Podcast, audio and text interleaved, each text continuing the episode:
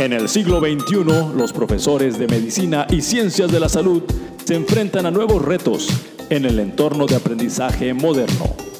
Técnicas didácticas, planes de estudio innovadores, competencias profesionales, tecnología educativa, simulación, evaluación del aprendizaje, mentoreo. Y como las habilidades docentes no siempre son innatas, te presentamos el podcast Educación Médica. Bienvenidos.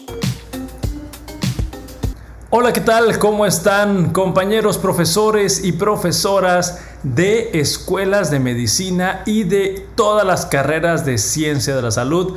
Los saludo afectuosamente en esta nueva segunda temporada de nuestro podcast Educación Médica MX. Mi nombre es el doctor Ismael Piedra y tengo para ustedes una reflexión sobre los cinco elementos que impactan negativamente en la demostración y evaluación de las competencias profesionales en carreras de la salud.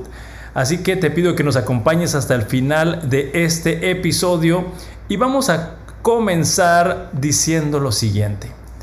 Es muy complicado evaluar y documentar la adquisición de competencias de nuestros alumnos en ambientes donde no los estamos observando directamente. Por lo tanto, esta premisa es indispensable si nosotros queremos transformar nuestra asignatura, nuestro plan de estudios, nuestra malla curricular a, a, un plan de estudios basado en competencias. Tenemos que crear espacios donde podamos supervisar y observar a nuestros estudiantes.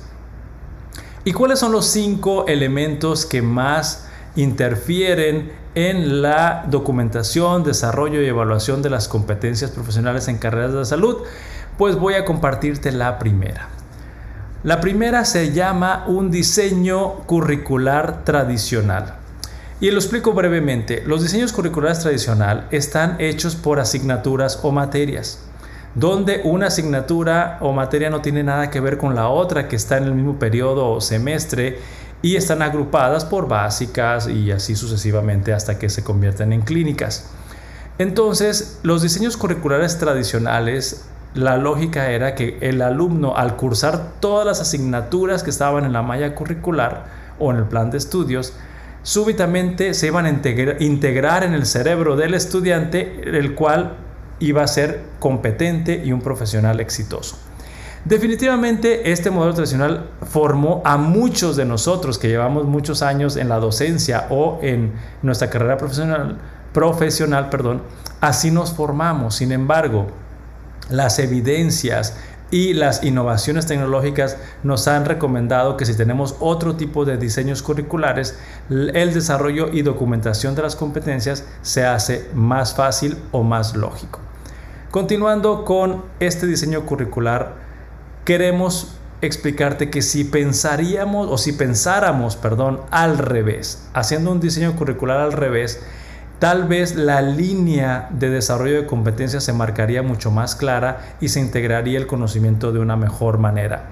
Por lo tanto, se recomienda en este diseño curricular al revés que primero nos enfoquemos en definir qué es lo que quiero que los estudiantes demuestren o aprendan. Aquí voy a dar una explicación en dos sentidos. Esto lo podemos pensar a nivel pequeño en una asignatura, donde tengo que reflexionar qué es lo que quiero que los estudiantes me demuestren al cursar esta asignatura o materia durante un semestre durante un periodo académico. Pero si lo vemos a nivel macro, ¿qué es lo que quiero que los estudiantes de una carrera profesional de la salud nos demuestren como competencias? Entonces tenemos que declararlo a nivel macro y a nivel micro y alinearlo para que tenga un sentido lógico. El punto número dos es pensar cuál o cuáles van a ser las evidencias o resultados del aprendizaje que me van a permitir demostrar que logré lo que me, lo que me planteé o pretendí lograr en mis competencias profesionales o en el diseño de mi asignatura.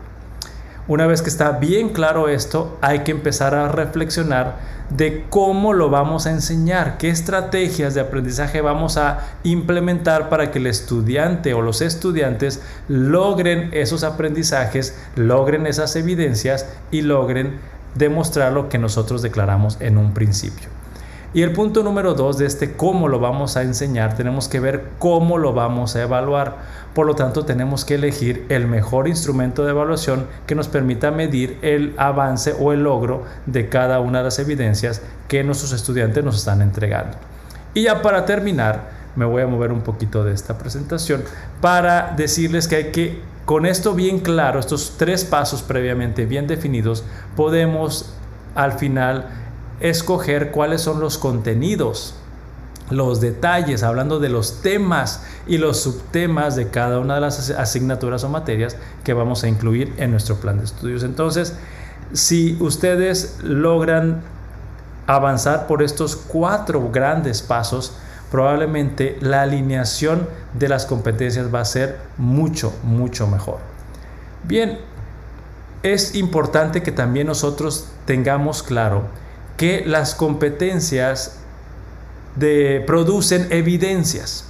Las competencias producen evidencias que pueden ser conocimientos, pueden ser desempeños, pueden ser productos del aprendizaje, en este caso investigaciones, diseños, prototipos, eh, videos, infográficos y muchos otros elementos que son tangibles, que son productos y también el estudiante puede hacer una pausa, dar un paso atrás y reflexionar sobre su aprendizaje. Por lo tanto, se requiere que los profesores y profesoras estemos muy conscientes que las competencias se demuestran de todas estas formas y no como se hace en los currículums tradicionales donde se demuestran solamente los conocimientos a través de exámenes escritos.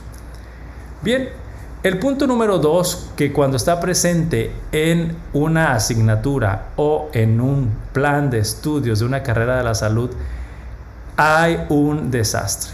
Esto quiere decir la falta de claridad.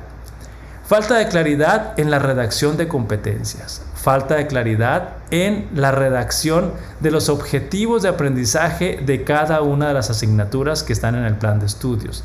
También la falta de claridad en las actividades de aprendizaje para lograr esos objetivos, los recursos para aprender, eso quiere decir que a veces se manda a los estudiantes a la guerra sin armas nosotros tenemos que tener claridad en la bibliografía, en los capítulos, en los artículos o en las referencias que nosotros vamos a solicitar para que los conocimientos se adquieran, las habilidades se adquieran y al final tengamos evidencias. Por lo tanto, los recursos para aprender hay que tenerlos claramente declarados. También tenemos que saber redactar y plantearle al estudiante cuáles son los resultados de aprendizaje esperados, cuáles son las evidencias que queremos que los estudiantes logren y también el punto que está a continuación que es la evaluación. Tenemos que hacer evaluaciones más claras con algunos elementos que nos van a poder eh, ser más claros y más eh, lógicos y congruentes en lo que, lo que pretendemos. Y también tenemos que ser bastante claros en la retroalimentación que les brindamos a nuestros estudiantes. Para esto es importante que los profesores aprendamos a utilizar una taxonomía. ¿Qué es una taxonomía? Es de forma estructurada poder diferenciar los niveles y profundidades de conocimiento que pretendemos que nuestros estudiantes logren en la asignatura o en el plan de estudios. Por lo tanto, hay verbos específicos o recomendados para es resaltar los conocimientos o conceptos, para resaltar la comprensión de ciertos temas, para que los estudiantes también tenemos otros verbos para que los estudiantes logren aplicar los conceptos y conocimientos previos y la comprensión de estos. Y por último, tenemos verbos para que los estudiantes transformen esa información, puedan inferir, ordenar, categorizar, hacer un plan diagnóstico, un plan terapéutico o un procedimiento. Por lo tanto, es indispensable que los docentes aprendamos a redactar con verbos específicos que nos dirijan hacia el aprendizaje que queremos que los estudiantes logren. Y hablando de claridad, es muy importante que en un plan de estudios haya evaluaciones que sean predecibles, que los estudiantes estén informados qué es lo que se espera de ellos o la profundidad y extensión de los conocimientos que se espera que ellos demuestren. También las evaluaciones tienen que ser pautadas, evitando que haya una evaluación única y que de esa evaluación eh, se dependa eh, del éxito o del fracaso de una asignatura. También con esta acción de pautar las evaluaciones podemos hacer evaluaciones moderadas, en, algunas ocasiones hacer evaluaciones progresivas donde vamos incrementando el grado de complejidad de los conocimientos que estamos explorando con los estudiantes y de preferencia que sean repetidas. Al hablar de las competencias es eh, un error pretender de que en una asignatura o en un semestre el estudiante va a ser competente para toda la vida, por lo tanto se recomienda de forma estratégica demostrar que las, eh, las competencias van adquiriendo mayor nivel de complejidad o se evalúan en diferentes momentos de una carrera profesional. Bien, y para terminar esta parte de la claridad de las competencias es importante que todos sepamos que la profundidad, extensión y complejidad de los conocimientos es progresiva, donde los primeros semestres la complejidad de las acciones que hacen los estudiantes de una carrera de ciencias de salud es baja, la profundidad de saberes también es baja, no, no hay mucha relación entre los saberes que tienen los estudiantes porque estamos creando las bases y hay mucha dependencia, en otras palabras, hay poca autonomía. Sin embargo, en los últimos periodos o semestres de una carrera profesional en salud, tenemos que ver o demostrar que los estudiantes hacen cosas más complejas, tienen profundidad de saberes más amplios y con mucha autonomía o con supervisión intermitente por parte de nosotros los docentes. El punto número tres, cuando está presente en las carreras de ciencias de la salud, afecta muchísimo la documentación y desarrollo y evaluación de las competencias. Es el uso de pocos instrumentos de evaluación. Como lo mencioné hace unos minutos, los exámenes escritos es la pieza o el instrumento más utilizado en la mayor parte de carreras profesionales. Sin embargo, tenemos que saber que hay asignaturas o materias predominantemente teóricas, otras son predominantemente prácticas.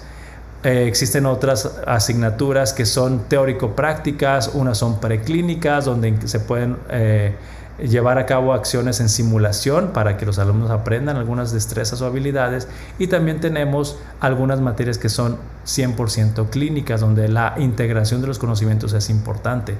Por lo tanto, dependiendo de la naturaleza de la asignatura, se debe elegir el instrumento de evaluación que sea más relevante. Entonces, la invitación a que elijamos varios instrumentos de evaluación en las asignaturas para darle una correcta dimensión a los aprendizajes de nuestros estudiantes. Por lo tanto, es importante también relacionándolo un poco con la claridad que hemos hablado en pasos anteriores, las competencias principalmente se enfocan en los resultados finales, que en inglés se llama outcome, donde tenemos que demostrar desempeños, aplicación de conocimientos y habilidades necesarias para la práctica profesional en las carreras de la salud. Se espera que los instrumentos de evaluación nos permitan que cada estudiante nos demuestre esos conocimientos, habilidades y destrezas de forma explícita y de forma individual. Las competencias se demuestran de diferentes maneras, como hemos hablado, con evidencias y se deben de integrar procesos formativos y sumativos. En este caso tenemos que darles bastante retroalimentación a los estudiantes, además de sus calificaciones. Y aquí tenemos un ramillete de instrumentos de evaluación. Aquí tenemos exámenes escritos, ensayos, exámenes prácticos, evaluación clínica con paciente en tiempo real. Tenemos exámenes ECOE o OSKIS o Clinical Skills Assessment. Tenemos rúbricas y tenemos el portafolio. Todos estos elementos deben de estar estratégicamente integrados en un plan de estudios que pretende evaluar por competencias y definitivamente no tienen que estar todos estos elementos en una sola asignatura. Las asignaturas tendrán que elegir el o los instrumentos de evaluación que más se aplican dependiendo la naturaleza de la materia o asignatura. El punto número cuatro es algo que eh, es un desafío para todos nosotros los docentes, que es que muchas veces confundimos las evidencias o los resultados del aprendizaje y aquí tengo una explicación para tratar de aclarar esta perspectiva. Nosotros tenemos que ser claros de cuáles son las evidencias que van a aportar exclusivamente a nuestra materia o asignatura. Tenemos que diferenciar de cuáles son las evidencias que se producen en nuestra asignatura que le aportan a las competencias de la carrera profesional donde estamos participando. Y aquí voy a hacer un ejemplo. Imagínense que en una clase de bioquímica de los primeros semestres de una carrera de ciencias de la salud, el profesor les pide una maqueta con el ciclo de Krebs. Bien, una maqueta con el ciclo de Krebs es una actividad de aprendizaje que puede ser lúdica, puede ser muy importante para que los estudiantes logren aterrizar esos conocimientos de la bioquímica, pero solamente aporta a los objetivos de bioquímica. No aporta a las competencias de una carrera profesional porque no he visto hasta el momento que haya una evidencia o una competencia en las carreras de odontología, nutrición, psicología, medicina, enfermería, que diga que los estudiantes sepan hacer maquetas.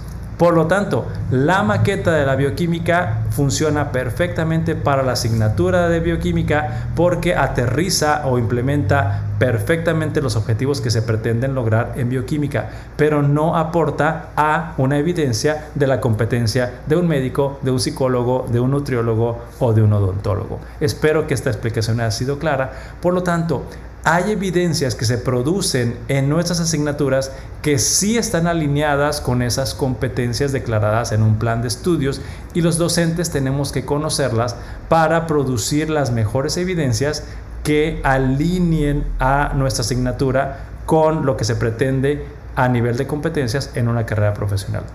Pero aquí no acaba todo. Casi todas las universidades que implementan este sistema de evaluación llamado competencias también declaran las competencias propias de la universidad. Esto quiere decir que independientemente de la carrera que está cursando un estudiante en la universidad, tiene que demostrar competencias que serán un sello distintivo de haber estudiado en una institución. Por lo tanto, también tenemos la misión y la tarea y el reto de identificar cuáles son las actividades que yo, docente, voy a ayudar a nuestros estudiantes que produzcan la evidencia tanto para mi asignatura, si se aplica para las competencias de mi carrera profesional y si se aplica o si es pertinente para las competencias que declaró la institución o la universidad. Espero que esta explicación haya sido suficientemente clara para que nosotros podamos enfocar mucho mejor nuestras estrategias docentes para que los estudiantes logren producir las evidencias adecuadas. Y la última, para terminar, un plan de estudios diseñado en competencias que no tiene un portafolio de evidencias es un plan de estudios que va a tener bastantes dificultades para ordenar la información y todas las piezas de evidencia que se producen a lo largo de sus semestres y a lo largo de las asignaturas. El portafolio tiene tres funciones indispensables que no debemos desaprovechar. Por lo tanto, el portafolio es ese recipiente que puede hacer que un estudiante demuestre con evidencia las competencias logradas, pueda hacer una pausa, como lo mencioné hace un momentito, una vez que tienes un portafolio con muchos elementos, el estudiante puede hacer una pausa, dar un paso atrás, ver lo logrado, reflexionar sobre él, ver la calidad de estos logros, plantearse metas, plantearse nuevos objetivos, inclusive corregir alguna de las cosas que haya hecho en los semestres o periodos anteriores y que también por medio de retroalimentación de tutores o profesores especializados en supervisar a los estudiantes, el estudiante pueda reflexionar sobre sus logros. Por lo tanto, estas funciones son indispensables. Yo lo llamaría como la cerecita del pastel, donde tenemos bien alineadas las asignaturas, bien alineadas las competencias, tenemos un portafolio donde hay piezas tangibles que se pueden ver, medir, reflexionar sobre ellas y este sería el portafolio, el elemento clave para lograr darle un círculo completo a la evaluación de competencias. Los errores comunes en la evaluación por medio de un portafolio es que eh, hay profesores que al conocer esta información se entusiasman mucho y empiezan a diseñar un portafolio de su asignatura. Esto esencialmente no está mal. Sin embargo, imagínense si cada profesor diseña su propio portafolio, un estudiante terminaría realizando 6 a 8 portafolios por semestre, lo cual convertiría en terrible la experiencia de aprendizaje. Es importante que el portafolio sea más arriba que las asignaturas o que sea integrador de asignaturas donde cada asignatura de la malla curricular o del plan de estudios esté aportando evidencias a ese portafolio longitudinal o transversal a lo largo de toda la carrera profesional y tenga evidencias relevantes. Por lo tanto, hacerlo por asignaturas y cargarlo de muchas piezas de evidencia puede convertir la experiencia en terrible, como lo mencioné hace un momentito. También un portafolio donde no se han eh, puesto fechas específicas para la reflexión y retroalimentación es un portafolio que no está cumpliendo su función en forma completa y cuando no se asignan tutores especializados en acompañar a los alumnos, pues también se pierde mucho de las bondades de este instrumento de evaluación. Y para terminar esta, este capítulo, este episodio del podcast Educación Médica MX, también hay otros elementos que entorpecen, sin embargo los dejaremos para otra ocasión. Es hablar de la resistencia al cambio de los docentes, cuando los estudiantes, perdón, cuando los docentes cargan de contenido excesivo a las asignaturas, cuando cargan de evidencias no relevantes, cuando no se acompaña a los estudiantes, cuando la bibliografía no es clara, cuando los docentes desconocen el plan de estudios, no saben qué asignaturas hay antes ni cuáles van a ser después. Por lo tanto, es importante que los docentes conozcan todo el plan de estudios y el que me parece muy peligroso, que es cuando un docente disfraza su asignatura de evaluación de competencias, que quiere decir que le dice a los líderes a los decanos que sí está transformando su asignatura, pero sigue haciendo lo mismo que siempre ha hecho, eh, que en los últimos años ha hecho y como se dice aquí en México, hace como que hace, pero no hace nada. Entonces, eso sería un elemento muy importante que tenemos que cuidar, el no disfrazar mi asignatura o nuestra asignatura como que estamos haciendo competencia sin hacer lo correcto.